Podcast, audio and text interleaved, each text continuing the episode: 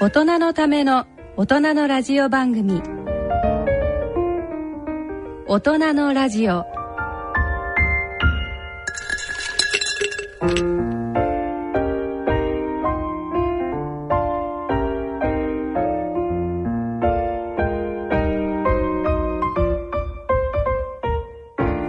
大人のための大人のラジオ。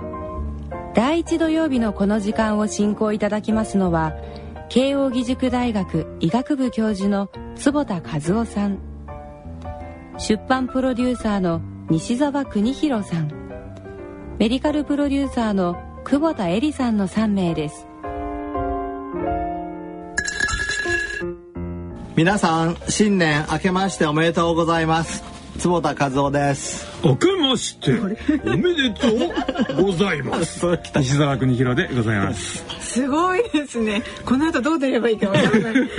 普通に明けましておめでとうございます。久保田恵里です、えー今年も第一土曜日のこの時間はご機嫌が人類を救うと題してお送りします。大人のための大人のラジオ。この番組は野村証券ほか各社の提供でお送りします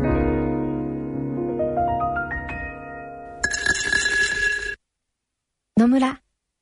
第二の人生に必要なのはお金だけじゃないから。ゆったりとした旅を楽しみたい。健康はもちろん若々しさもまだまだ保ちたい。住まいをもっと快適にしたり相続のこととかもしもの時のことも考えておきたい。セカンドライフのために知りたいことってたくさんありますよね。あなたのハッピーなセカンドライフのために。野村証券の本支店ではさまざまなスペシャリストを講師にお招きして野村のハッピーライフセミナーを開催しています。詳細はウェブで「野村のハッピーライフ」と検索してください。なお当セミナーではセミナーでご紹介する商品などの勧誘を行う場合があります。それの村に来て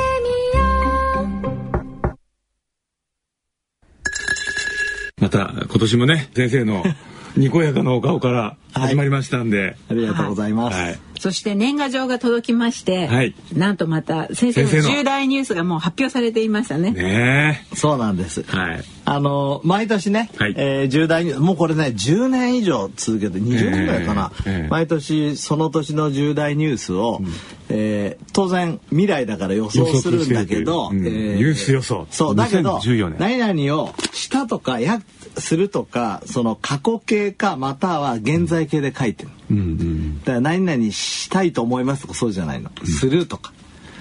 ねえ先生うん。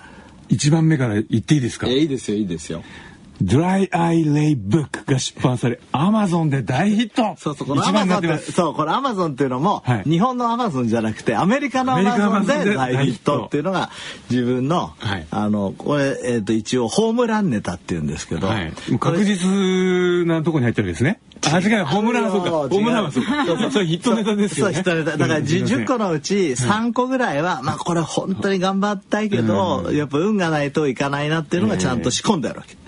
で、これがホームランネタです、ね。ホームランネタ。でこれ順番はホームランネタヒットネタま混ぜまあ、いや、自分の一番なんか、なんていうの、えー、一番気にしてることとか、ああ、が上の方にあるんです。上の方にある。あーでその中でもだからこうヒット確実なものと、うん。ホームランいけたらいいなってのと混ざってるんですね。そうそう大体混ざってあるでどうしてかっていうとねえっ、と100%うまくいっても人間幸せじゃないんですよ。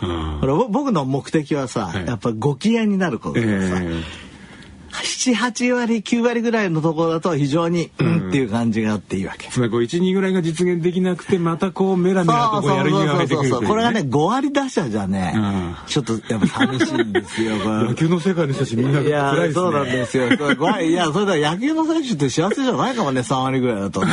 確かに、ね、だって7割打ってないわけでしょ。そうですよねね。全全打表覚えてたら確かに打ってない時の方が多い。わけですそうよね。だもんね、うん。うん。でこの第一番目のね、ドライアイレイブックっていうのは、はい。その英語で書いたんですけどついに。ついに、はい。あの僕最初に本を出したのはドライアイっていう日本語の本だったんですね、ドライアイっていうものを自分が始めた時に、結構難しい病気なので、ちゃんと説明をしたわけ。それいつ頃だったんですか？えっ、と僕が35歳ぐらいの時ですからやっぱり23年前だ。へえ早いですよね。うんそんな時期でドライアイなんてことはおそらく一般の方々はあんまりそうそうそれねへだから10万部ぐらい売れたの。え。でやっぱり、ね、世の中には潜在的なドライアイ患者さんをん見つけたわけですね。うの方がそうですね。そうですね。んで、えーまあ最近いろいろ仕事をしてると、まあ世界のドライアイのね学会の会長になったこともあり、ええーいや世界の人にやっぱりドライっていうのを伝えなきゃいけないなと。先生は日本抗加齢学会の理事長だけじゃなくて世界ドライアイ学会の会長も。そう。あの本当本当の名前は Tear Film and Ocular Surface Society ってなんか長い長い TFOS。TFOS って言うんだけどでドライの学会なんですよ。うんでねドライアイのいわゆるこう lay book っていうのは一般人の向けの本っていう意味なんだけど、ええ。このいい本がないの。ああ僕あったら書かなくてもいいかなと思ったけど、全然ないので、ええね。これはやっぱりちゃんと書こうと。はあ、じゃあ世界初の一般の人がちゃんと理解のできるドライアイの本が出ちゃったドライのがね。そう。だからアマゾンで売れんじゃないか。と。先生特にあの、ドライアイが多そうな国はどこですかね？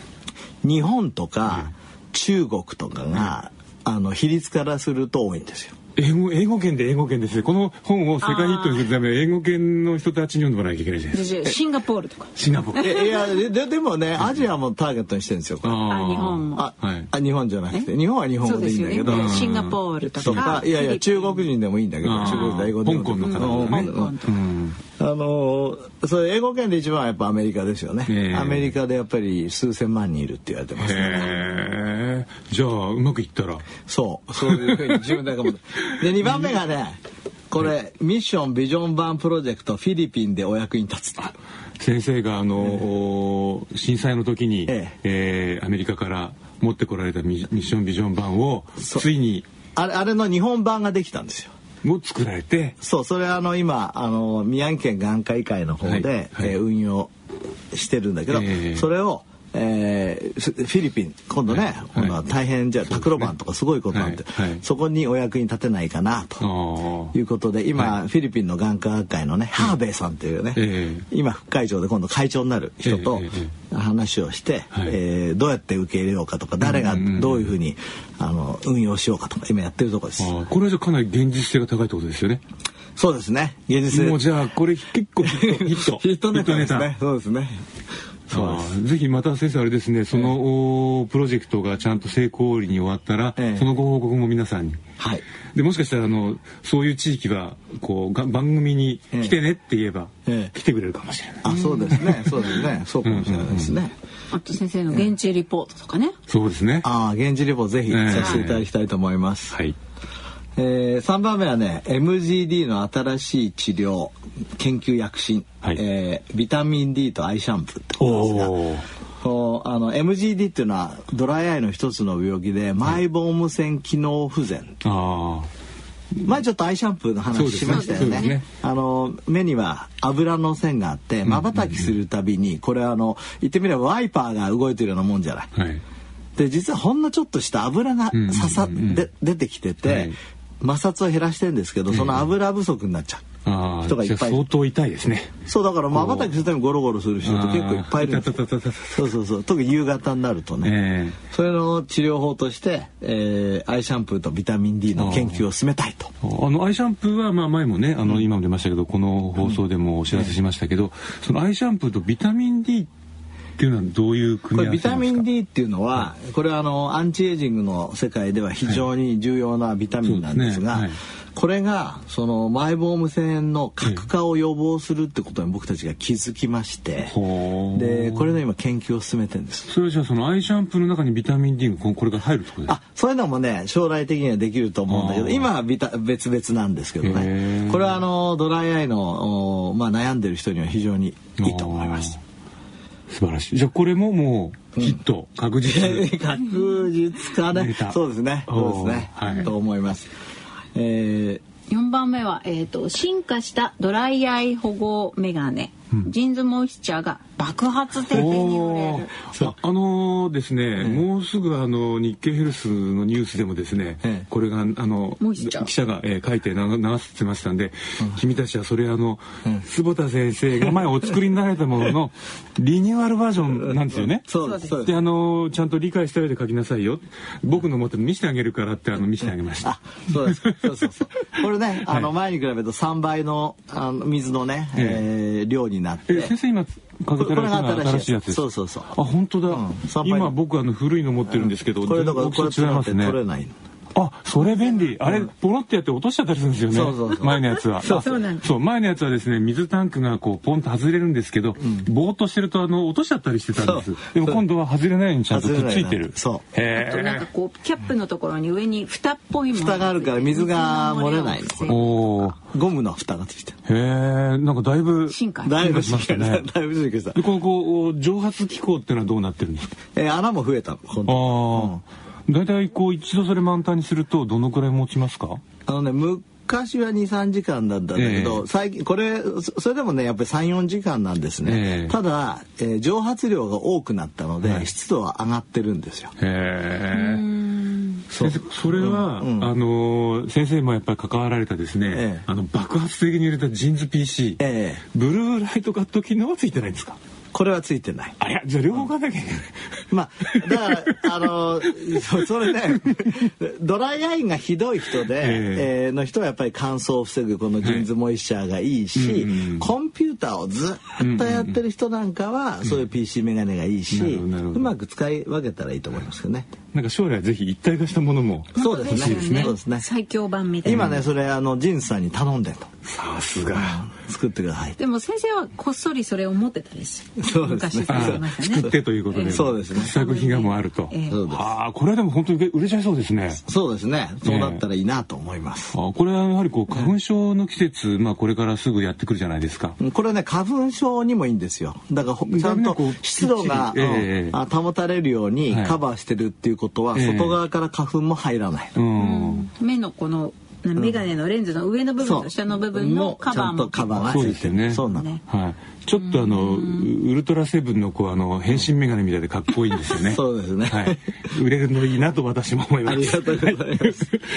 はい。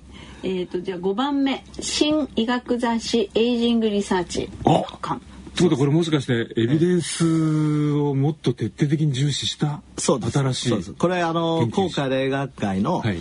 まあ僕が理事長になって、はい。えー一つの新しいプロジェクトの一つなんですけども、えー今あの雑誌社にですね、ええ。ちゃんとしたあの雑誌あるじゃないですか、はい。この医学雑誌をやってるところ、と今交渉中なんですが、はあ。えーどっかの雑誌社まだこれ決まってないんですけども、ええ。と組みまして、はい。ちゃんと impact factor がつく Aging Research の雑誌を作ろうと。ということはえ英語ですかね？そうです。もちろん。英語です。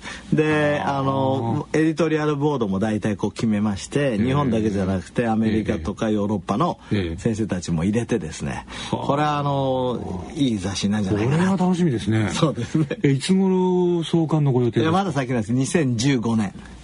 来年交渉今年のニュース予測じゃないけど、もう準備はもうほとんど今年中にでそうきるほぼ終わるみたいそうそうそう。準備がほそうそう。ぼ終わるこういうのはやっぱりね、時間、仕込みに時間がかかるそうそうですよねんですよ。まあ、世界の研究者の方々にそうも知っていただかなきゃいけないですもんね。そうそうえーでもこれは本当楽しみですね。地道もうこれでも本当に世界に名だたるこう Aging Research の研究者にこう推薦状みたいなのいただいて、この雑誌をできたら推薦します。そうですね。今ちなみにその競合誌あるんですかね？ありますよ。あります。はいただ、ええー本当に飛び抜けたやつがまだないんですね。で、基礎なら基礎しかないとかね。んなので、今のタイミングとして出せば、え結構いいポジションを取れると。将来あれの、 JAMA Anti-Aging Research とかですね、サイエンス、うんえー Anti-Aging Research とかなんかこう、すごい雑誌のん傘下の雑誌になったりするんですかね。そうですね。そういうことも狙ってでそれは2020年までの目標ということで。ね東京オリンピックまでに。はい、ね頑張りたいと思い楽しみです。はい。はい。はい、じゃあ6番目いきます。サプリメントの機能性表示が実現化して社会に貢献。あまさにこれは今行われている規制改革。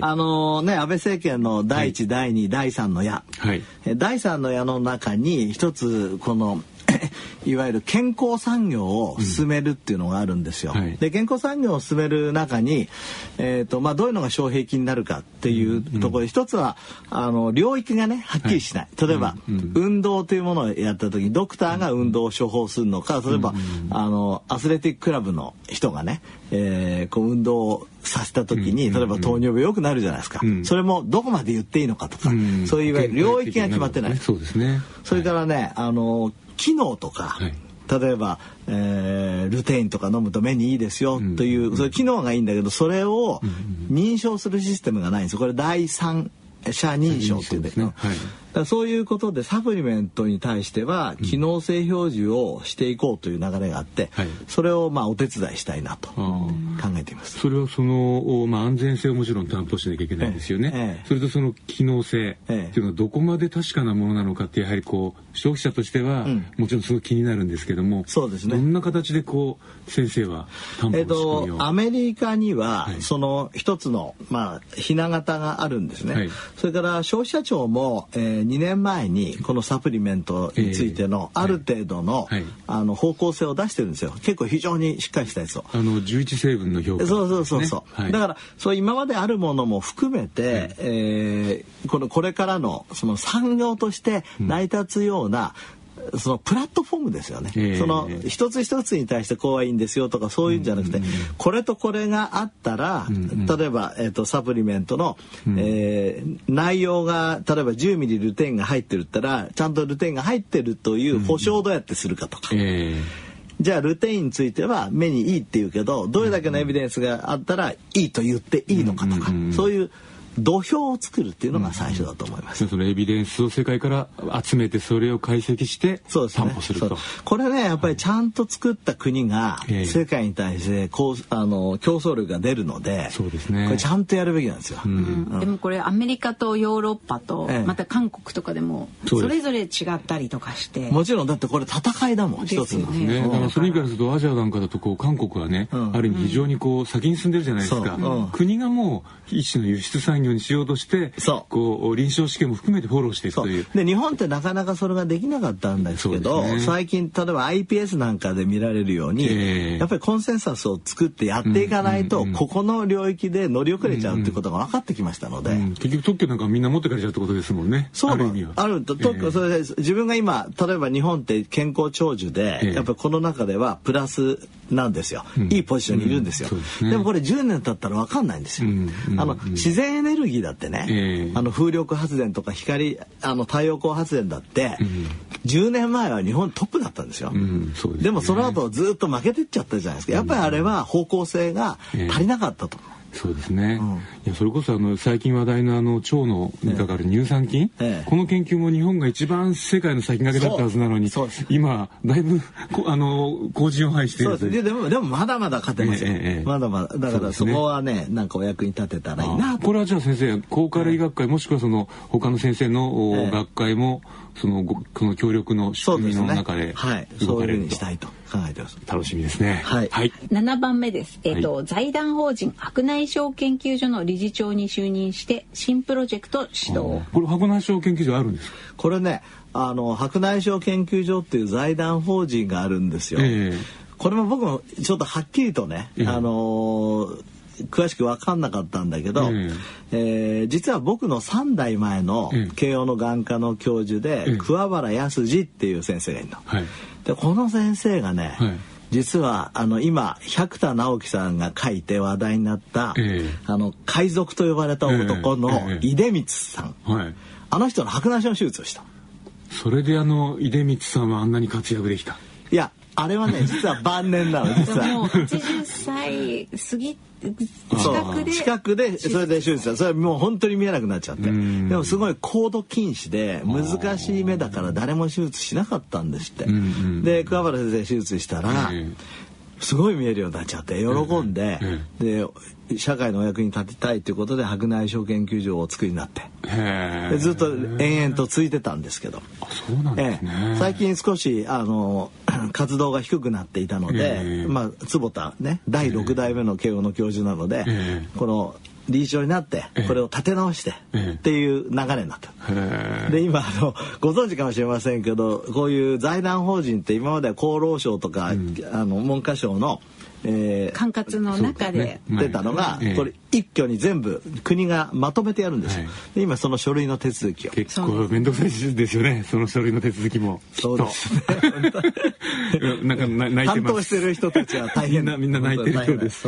じゃあぜひでもこれはあの成功してまあ新たなこう白内障研究の拠点として、ね、あのまあ白内障っていうのは加齢年を取って起きる病気の、えー、まあ、最も代表的なものですけど、はい、えー、まあ、白内障だけじゃなくて加齢に伴う年を取ることに伴う病気をまあ、全部対応できるような財団にしていきたいなというふうに考えてます。それから世界全体で見たらね、はい、今白内障で失明してる人ってすごい多いんですよ。日本は手術できるけど、中国手術できない。どうですかっていうと眼科医の数が足りなさすぎる。でそのまま放置するしかない。だからそういう人たちを助けるにはどうしたらいいかとかそういうことも研究していきたいなと。なんかミッションビジョン版がいよいよそうです、ね、そういうオペスとなって。世界を回るという。そうですね。そういうこともあるかもしれないね、えー、はい、うん、はい。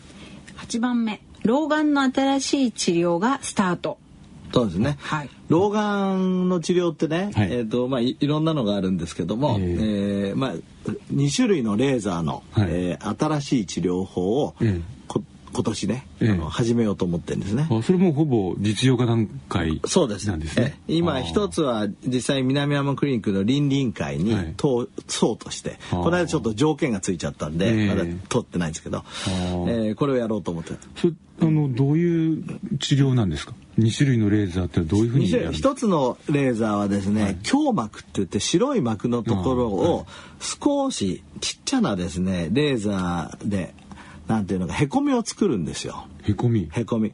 で基本的な概念として強膜って白い膜も硬くなっちゃうために老眼になるっていう考え方なんですね。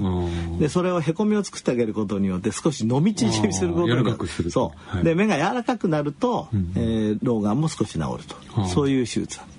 でもう一つのレーザーはこれはまだ面白くて角前コンダクティブケラトプラスティって言ってですね、角膜にラジオ波を当てて、うん、えー、こう角膜の形を変えて近くを見るようにするっていうのがあったんですけど、これも非常に簡単なんだけどやっぱり言ってみれば手術っていう感じ、でこの今僕がやろうとしてるのは本当にもうレーザーで、うんうん、えー、もうほんのもう10秒もかからなくて。で痛くない、まあ、全然痛くなくて上皮も全然傷つかないから 手術終わった後もすぐその場で見えてただ、えー、すぐ戻っちゃう。ああじゃあなんあの繰り返しやらなきゃいけない、ね、そうそう。1年とか2年で戻っちゃう。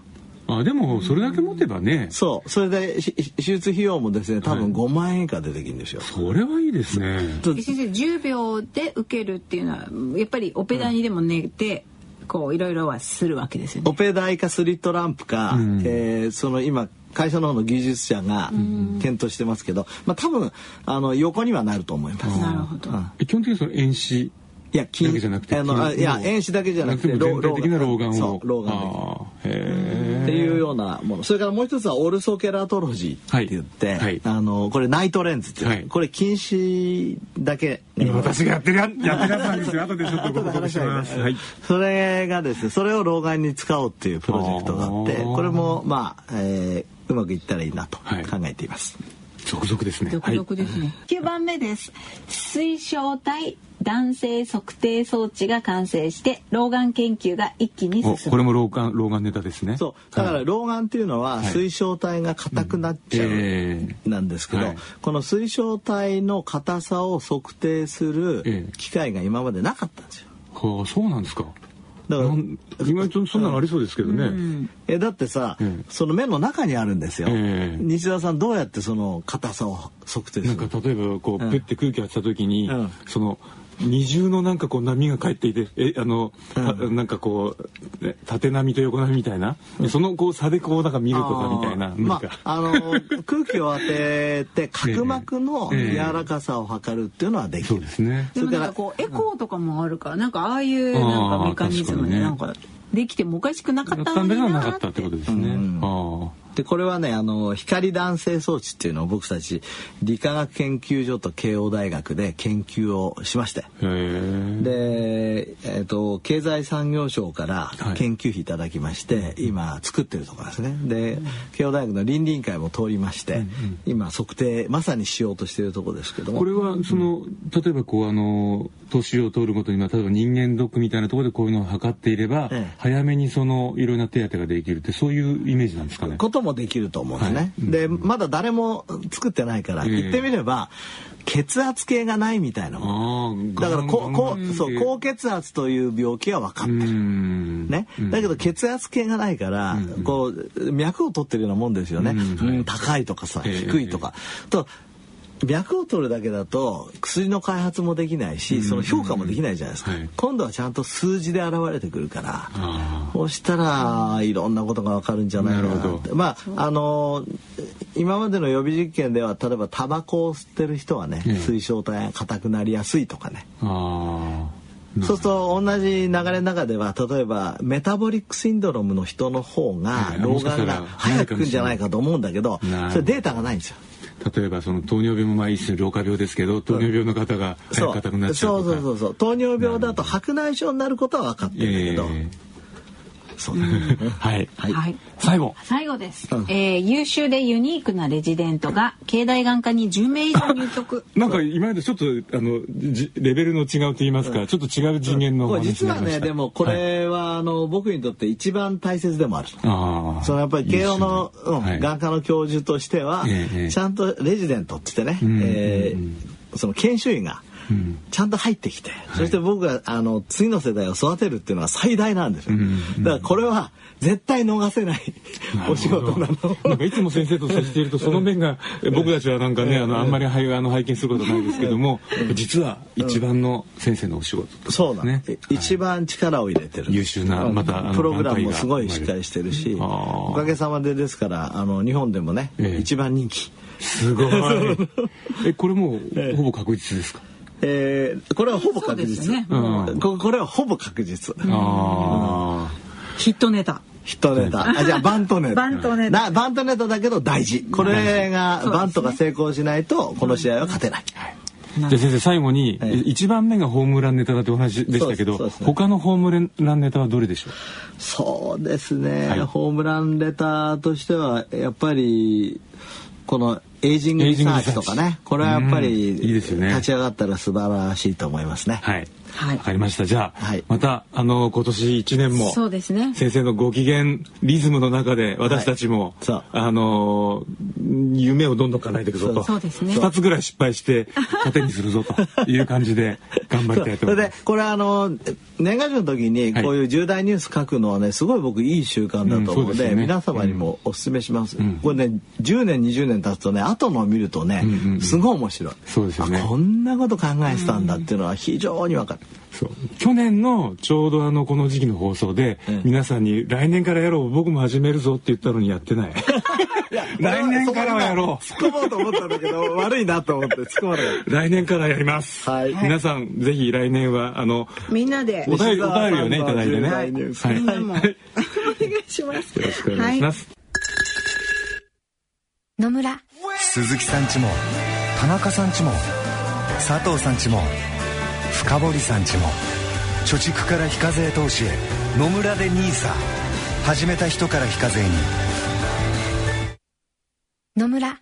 伊藤さんちも高橋さんちも渡辺さんちも中村さんちも貯蓄から非課税投資へ野村で NISA 始めた人から非課税に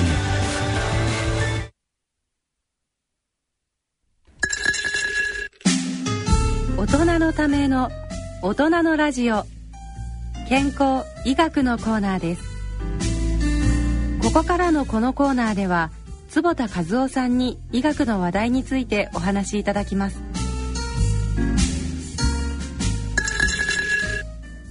はい、えー、このコーナーでは坪田先生に健康医学の話題を伺ってまいります。今回は、えー、レーシック手術に関する消費者調査に関するお話を伺いたいんですけれども、はい、昨年のねあの確か12月の頭ぐらいですよね、ええ、あの報道あってまあちょっとこれはレー考えてる方あのこう報道は心配になっちゃうような内容でしたよね。いやだってあの4割ぐらいの人に不具合が出るっていう報道なんですね。でそれを見たらやっぱりみんな4割もそんな危ない手術あんのって。あとこう文中に例として、うん、あの目の表面に激しい痛みがあって寝たきり状態になったってなんじゃこりゃっていう感じですよね。そうですよね。えー、だからそれはねひどい、えー、報道で、えー、僕たちはあの安心レーシックネットワークという、はい、この レーシックをね、えー、きっちり行う団体としてすぐにね、あ。の消費者庁のあの報道は何だって言ってね、声明文出したの。はい。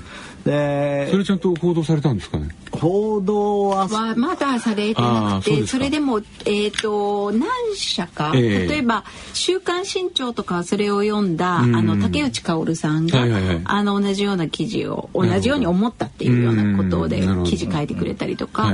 あと,、えーと、NHK とかからも、うんうん、あのそのなんていうんでしょうそのデータのよ、どういう客観性なのかみたいなことを追って報道するみたいな連絡があったりとか、うん、何社かはなんか実際あの消費者庁の、はい、えー、課長さんと課長補佐が僕のとこに釈明に来ましたから。えー、あそれやっぱり何らかやはり、そうやっぱりなんかおかしい。そうそう。だからまあ、あのー自分たちはそういうね4割もおかしいっていうふうに、えー、発表する意図はなかったと。ああそうなんですか、うん、確かに聞いてるとですね、えー、そのまあレーシックを、えー、安易に受けて安いとこで受けて、えー、えー、ひどいことになってる人をやっぱり何名かはいると、でその人たちがかわいそうですねっていうところから始まってるわけ。だから僕はそれはそうですねと。言ったんですよ。かわいそうですねそれは。それに対しては僕医者としてはちゃんと救いたいと。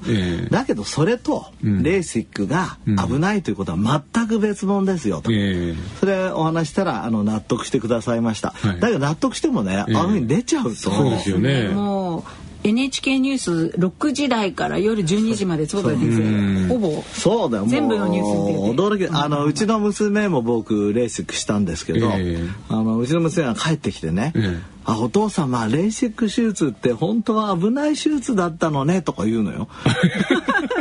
それ足元から。あ、がね、そんなそんな危ない手術を父親が娘にやりますかいなっていう感じだよね。そうですね。もう本当に驚きました。であとあのまあ消費者庁さんのにもこれまあ坪田先生が伺った話でこれ例えばえーと、アンケートを行った、はい、で600人が、えー、レーシックをしたと言って答えているっていうアンケートなんですけども、うんうん、これを例えば選んだ根拠っていうのがもともといるその、まあ、5,000人ぐらいとか、まあ、何人かのそういう消費者庁が持っているこうアクセスできる人たちに、うん、えー、レーシック受けた人と聞いたら600人が受けたと答えたと。だから本当に受けたかどうかはわからないっていうようなこうデータの取り方で、ネット上でただこう質問しましたと。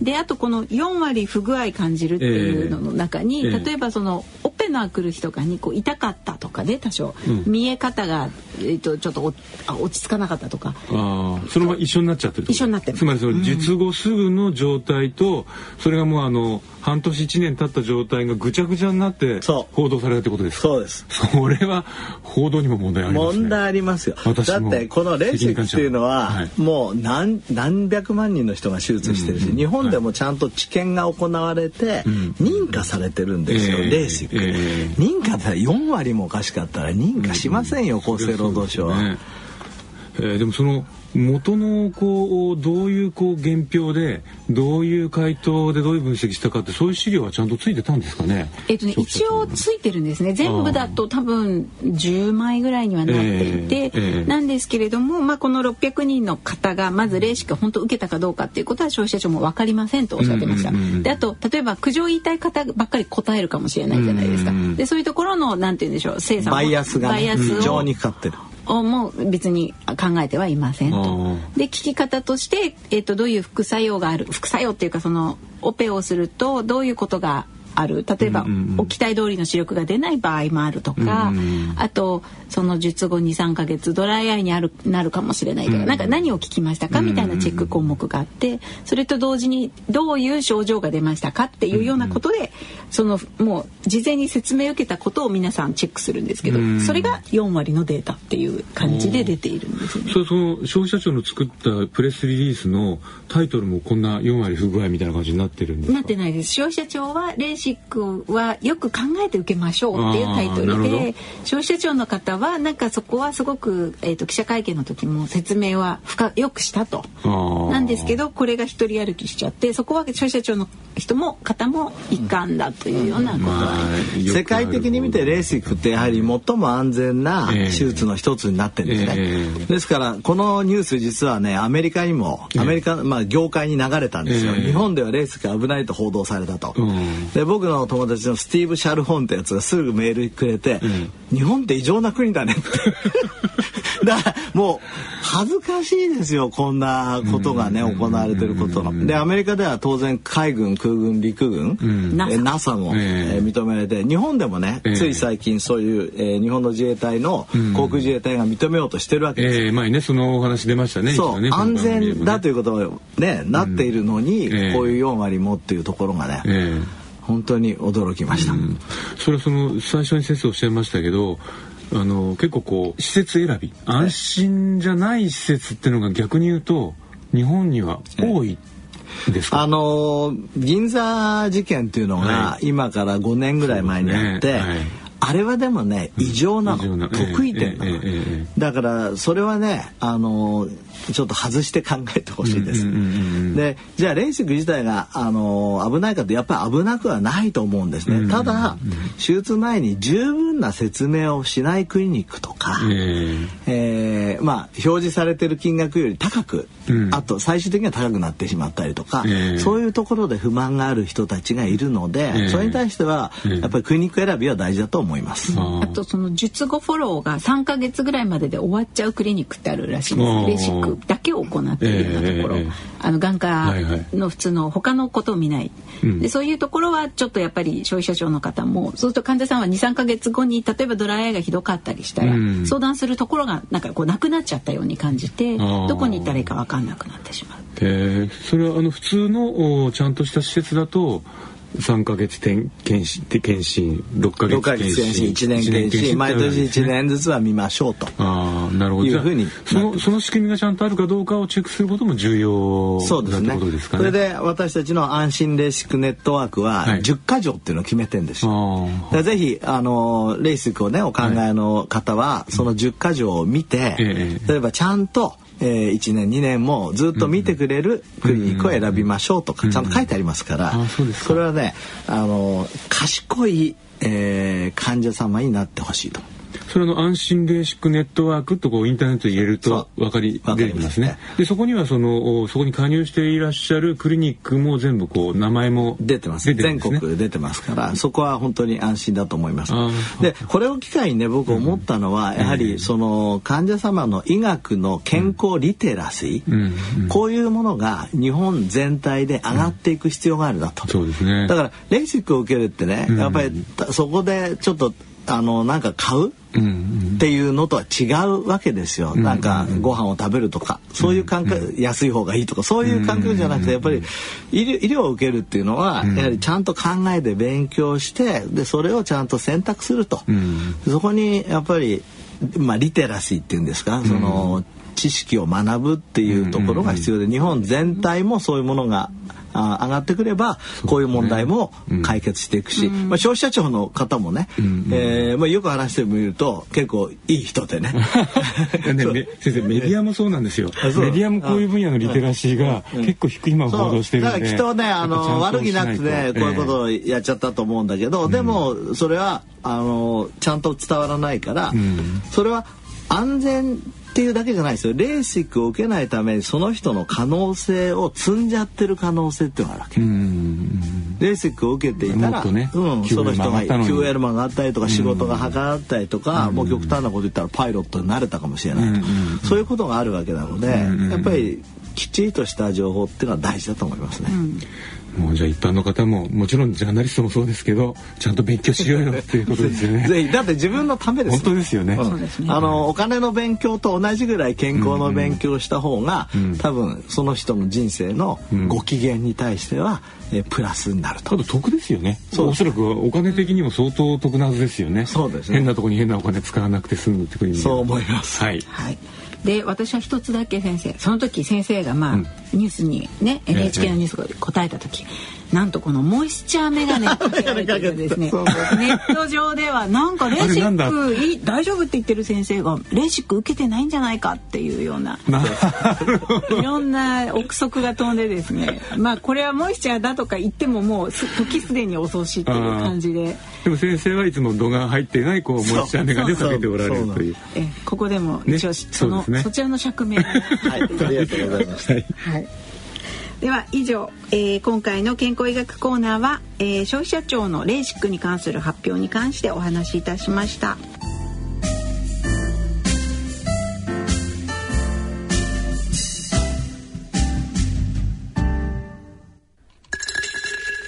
えー、坪田和夫のよくわかる目の話のコーナーです。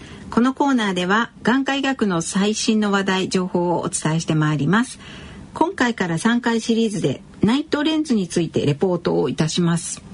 えー、ということで、はい、はい、ナイトレンズって、うん、はい、あのー、耳慣れない言葉ですけども、はい、えー、まあコンタクトレンズに似たようなね、うん、レンズを夜だけしてですね、うん、で昼間は外してしまうんだけどよく見えるようになると。今までのコンタクトレンズの使い方と逆ということですよね。そうですね。日中つけるんじゃなくて、そうえー、目をつぶってる時につける。そう。はい、あのー、オルソケラトロジーっていう難しい名前が本当の名前なんですが、これだと分かりにくいので、はい、えー、まあみんなでナイトレンズというふうに今呼んでいます。うんうん、で、もともとはですね、そのコンタクトレンズを入れてると、普通のコンタクトレンズでもですよ、はい、角膜の形が変わるということに昔から気づいてたんですね。だから逆にレーシックをする前っていうのはコンタクトレンズを外して何日間か経たなきゃいけない、えあそうなんですね。そうなこれあの、転足みたいなもの。転足って知ってますよね。あの足の形をこう中国のそうそうそうそう。高貴な方は高貴な方。そうそう。ちっちゃい靴履いてると足がちっちゃくなるみたいな。私もちっちゃい時それに憧れてちっちゃめの靴を履いてる。履いてた。豆ができまどういう何を読んでそんなものみたい。いや憧れててなんか足大きくない方がいいと。まあなんでもないです。似てんの似てんの。だからコンタクトレンズをしてると目の形が変わるという原理をさらに応用してそれに特化した形のコンタクトレンズを作ったんですね。でそれを夜の間やってると夜の間転足してると昼間撮ってもその形がそういうふうになってっから。見えるわけよ、うん、でもずっと外してると、はい、えー、次の日ぐらいまではまあ見えるかもしれないけどだんだん見えなくなっていっちゃうので、うんうん、毎日基本的には夜入れると。先生あの、大体こうこあのこう到達点まで行くのに何日ぐらいはつつけないとこうダメなんですか、ね、まあ人によりますけど、大体2週間から1か月は必要です。うんうんうん、であのー、まあ禁止の度数もですね、えー、ほらでも本当にバカでかい足の人を小さくは本当にできないじゃない。やっぱりいくらか。いいですね。そうでしょ。ね。そもそも入らないじゃない入らない。そうそうそう。それは無理でしょ。だからね、ちょ、ちょっと小さめの人を本当に小さくすることができる。うんうん、あの、近視もね、うんうん、えー、限界があって、だいたいマイナス4ジオプターぐらいまでの近視は、うんうん、えー、よく治るんです。それから乱視はあんまり難しい。あんまり治らないっていうふうに言われてます。でも、マイナス4ジオプターって一般の人だとどのぐらいなんですか。わからない。えっ、と軽度近視から、えー、中度の近視の本当手前ぐらい。それはいわゆる度数でいうとどのぐらいなんですか、ね、あの度数っていうか視力でいうと、はい、まあ0.1 1以下だと難しいですかね。まあ、まあ、0.1ぐらいまでとか 0. うん、それ人によって違うんですよ。違う。まあでも大体。大体。大体ね、そのくらいまで。あのこれは手術じゃないので、えー、えー、まあ子供でもまあできるとか、えー、まあ子供の人が多いんですけど、えー、今あの例えば慶応大学とか南山クリニックではその子供に対する治験も行ってるところで、えーえー、それを行ってるんだけど同時にたくさん処方もされてるという状態です。なるほどなるほど。ということはどちらかっていうと禁止があんまり進みすぎない時期から使い始めた方がいい。えー、それね素晴らしい質問で実はこれをやることによって禁止の進行を抑えられるっていうデータも出てきてるの、あそれは面白いですね。面白い。予防に予防になるっていうことになってきて今話題なんです。それはその例えば、まあ、若い子が、ええ。えー、進行の途中でつけました、ええ、5年間使いました、ええ、そしたらその後外しても、ええもう元に戻らないとかそういうこともあり得るってことですか？いやそれはあり得る。そこはまだちょっとまだわからない、ね、これからのことなんだけど、はいえ。ー、でも、まあ、2年ぐらいのデータでは、はい、えー、少し使ってた人の方が禁止の進行が遅いということが分かってきて今ここら辺は本当にホットです。なるほど。まあただそれを目的じゃなくてね、えー、昼間あのコンタクトレンズはしたくないとか、例えばスポーツやってる子供とかなんかはいいわけじゃないですか。え結構使われるようになってきました。まあ、これについてはまた西澤さんそうなんです。実はですね、あの、私がですね、これから試します。はい、ちょっとあの、さっきの坪田先生の話聞いてると、やや金眼が強い。強い。大きな足。大きな足なんですけど、ちょっと大きな足でどこまでいけるのか、うん、えー、やってみたいと。えー、チワワぐらいになれるのか、私はということでですね、やってみたいと思います。それ寝てる間の寝相が悪いやつとか大丈夫なんですかね？まあ、いろいろ研究されてますけど、大体普通の人だったらね、大丈夫ですから、まあ、やってみて。普通かな俺、普通かどうかちょっと一応妻にも聞いてみます。あ俺俺の寝相は普通かと。目をゴシゴシ。ゴシゴシ、こすってないかなので、あの、次回は私のあの、中間報告をしま、したいと思いますので。じゃあ、楽しみにしております。はい。では、以上、坪田和夫のよくわかる目の話のコーナーでした。大人のための大人のラジオスポーツのコーナーです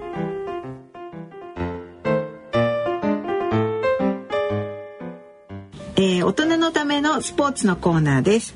えー、今回は坪田先生とみんなで今年注目のスポーツについて話していきたいんですけど、はい、やっぱりソチオリンピックですよね、ね、まだブラジルとかちょっと遠いから、ええ、あのサッカー遠いのやっぱソチですよね。そう2月の頭からですからね、う。ん、そうフィギュアも全部決まりましたしね、うんうん、感動的でしたね。ね、うん、本当。に。先生どうですかそのソチ五輪、ええ、僕はやっぱりねスキーに非常に興味がありまして、はい、やっぱり。注目のポイントはどこですか？あの最近の選手ね 全部チェックしてるわけじゃないけど、えー、やっぱり格好とか、えー、すごいスピードですよね、えー、あれあの自分昔やってたもんだから非常に興味ありますね、え先生格好されてたんですか？やってた大回転みたいな？うん、だからヘルメットちゃんとかぶってすごい2メーター20センチのあのスキーを履いてえこういうとこういう。まあある意味最も最も危ないウィンタースポーツですよね。最も危ないウィンタースポーツをやってました、うん、あれはどうですか先生？なんかこう医学的な視点から見た時に、ええ、なんかこう面白い点ってあるんですかね？医学的なのは分かんないけどとにかく自分の、うん、あのななんのねエンジンも使わないで、えー、スピードを出す、すごいスピードですからね、時速だと300そんななんない。そんなにならないそんなに。転んだら死んじゃいますね。いや100キロぐらいにはあのなると思うけど、だけどなそうなん。だ、昔テレビでの何かで見てたんですけど、あのスピンダル選手ってノルウェーの滑走の選手、のなん、えーと、体を科学するみたいな番組だったんですけど、うんうん、でそれの時に一回もまばたきをしないっていうのがあってですね。とにかく競技中。競技中上から下まで一回もまばたきをしない。ドライヤーにならないんですか、なりますけど、でもそのさっき言ったように滑走してる時すっごいスピードじゃないですか。えー、であれ何センチっていうぐらいの、うんうん、えー、ラインを狙っていってんですよ。えー、何センチですよ、うんうん、あんだけスピードあって。でまばたきって0.22秒かかるの、うんうん、バチッとやった時に。と0.22秒の味どのくらい走っちゃうと思います？これ車の運転もそうなんだけど、えー、同じでとにかく高速で動いてる時って、うん、このまばたき普通は大したことないけど、うんうんうん、0.22秒でものすごい動いちゃうわけです。あもう飛び出し見れないっていう、ね、そうそしたらそれだけ遅くなっちゃうわけ。だから逆にまばたきをしないしないでも大丈夫な人しか生き残れない。なる高速の世界では。そう。ってことは鍛え方があるんですかね。その世界であの、まあ、基本的にだからドライの人っていうのは 多分もう最初から落ちちゃってんでしょうね。なるほど。転んじゃったり転んじゃったりとかそうまばたきしちゃった瞬間に転んじゃったりとか、だからやっぱり 目をずっと開けてても大丈夫な人が生き残ってる。じゃああれですかその眼科的に言うと、うん、目の有料児なんですかね。そうですね。で目って今、あのスポーツ眼科学っていうのがだんだん出てきたんですけど、非常に重要だ。バランス感覚とか、うん、バランス感覚にとってはすごく重要だし、例えばアーチェリー。ありますね、あれもまばたきしてませんよ。見てた今度のソチオリンピックの時皆さんぜひ目を見る。どうでしょう？ちゃんはジャンプ前にまばたきをするかとかね。何回瞬きをしたか。あとこうぐるぐる回る時さ、え真央ちゃんなんかやっぱ前を見てるじゃないですか、ちゃんと。目を。だから、あそこら辺ね、なんかテレビ局もね、目を特集して。うん、確かにどこを見てるんだろうかね。面白いけどね。体操競技で結構あれ、ありましたよね。こう実はこんなとこ見て、こう着地点をあの探してるとか。すごい勢いで回って。そう、回ってる時にちゃんと見ていないといけない。で、だから、例えば野球の選手もそうなんですけども、あのピッチャーがこう投げるでしょ、うんうんうん、それから僕たちこういわゆるバッターがこう見るじゃないですか、うん、当然ずっとまばたきできないですよ、えー、だって0.22秒経っちゃったらもう棒が来ちゃうもん、うん、そうそう。ミットの中入っちゃっちゃいますからね。だからずっと空いててそ,、して打つわけだから、はあじゃあやっぱ生き残るためにはやっぱ目が大事だと。そう。その空間認識のためには目が大事。これはあの医学的にもですね、うん。うん、今度あのどっかでお話したいと思うんですが、えー、今ロコモティブシンドロームって言って、はい。はい、えー、今整形外科の領域の中で非常に重要です、えー、骨の話ですよね。骨の話。でもあれ運動の話で、運動ができないと太ったりメタボリシンドロームになったりしますから、運動できるようにしとくことが健康にいいんですよと。うん。ね、でも運動できるようにするにはもちろん骨も必要なんだけど、うん、目も必要だ。まあそうですよね。見えなきゃ動けない。動けない。でもそのデータがなかったんですよ。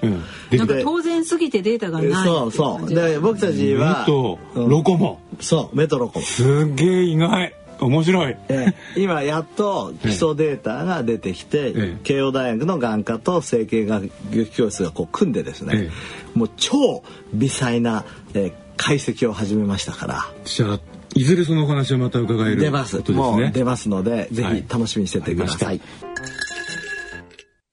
野村。鈴木さんちも。伊藤さんちも。高橋さんちも。中村さんちも。渡辺さんちも。田中さんちも。佐藤さんちも。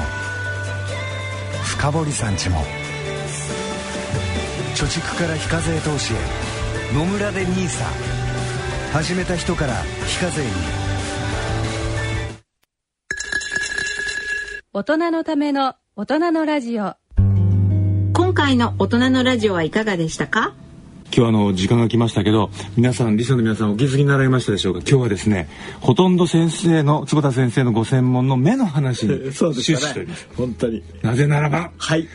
おめでとうございます。ということでですねめでたい話ということでですねあの目の話でやらせていただいた新春番組でございました。はい、ありがとうございました。ありがとうございました。めでたい。それではお時間となりました。お相手は私久保田恵里と西澤邦弘と 坪田和夫とでお送りいたしました。はい、次回私たちがお会いするのは来月2月1日の放送となります。それでは次回放送までさようなら。さようなら。最後は普通にしとこうっと。さようなら。